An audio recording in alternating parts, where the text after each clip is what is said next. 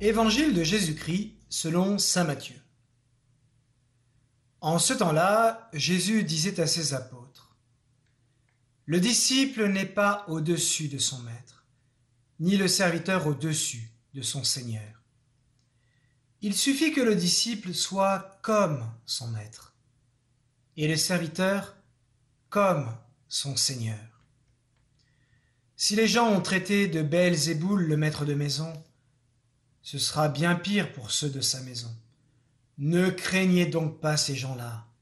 Rien n'est voilé qui ne sera dévoilé. Rien n'est caché qui ne sera connu. Ce que je vous dis dans les ténèbres, dites-le en pleine lumière. Ce que vous entendez au creux de l'oreille, proclamez-le sur les toits. Ne craignez pas ceux qui tuent le corps sans pouvoir tuer l'âme. Craignez plutôt celui qui peut faire périr dans la géhenne l'âme aussi bien que le corps. Deux moineaux ne sont-ils pas vendus pour un sou? Or, pas un seul ne tombe à terre sans que votre Père le veuille. Quant à vous, même les cheveux de votre tête sont tous comptés. Soyez donc sans crainte. Vous valez bien plus qu'une multitude de moineaux. Quiconque se déclarera pour moi devant les hommes, moi aussi, je me déclarerai pour lui devant mon Père qui est aux cieux. Mais celui qui me reniera devant les hommes, moi aussi je le renierai devant mon Père qui est aux cieux. Acclamons la parole de Dieu.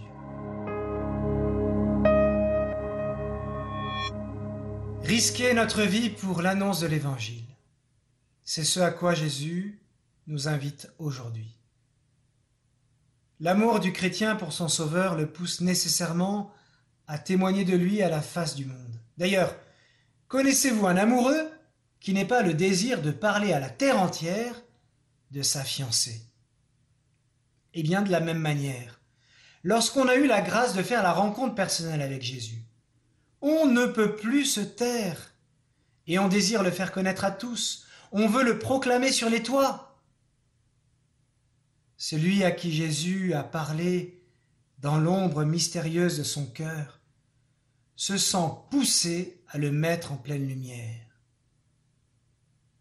Comme le dit si bien le livre de Tobie, s'il est bon de tenir cachés les secrets d'un roi, il faut révéler les œuvres de Dieu et les célébrer comme elles le méritent.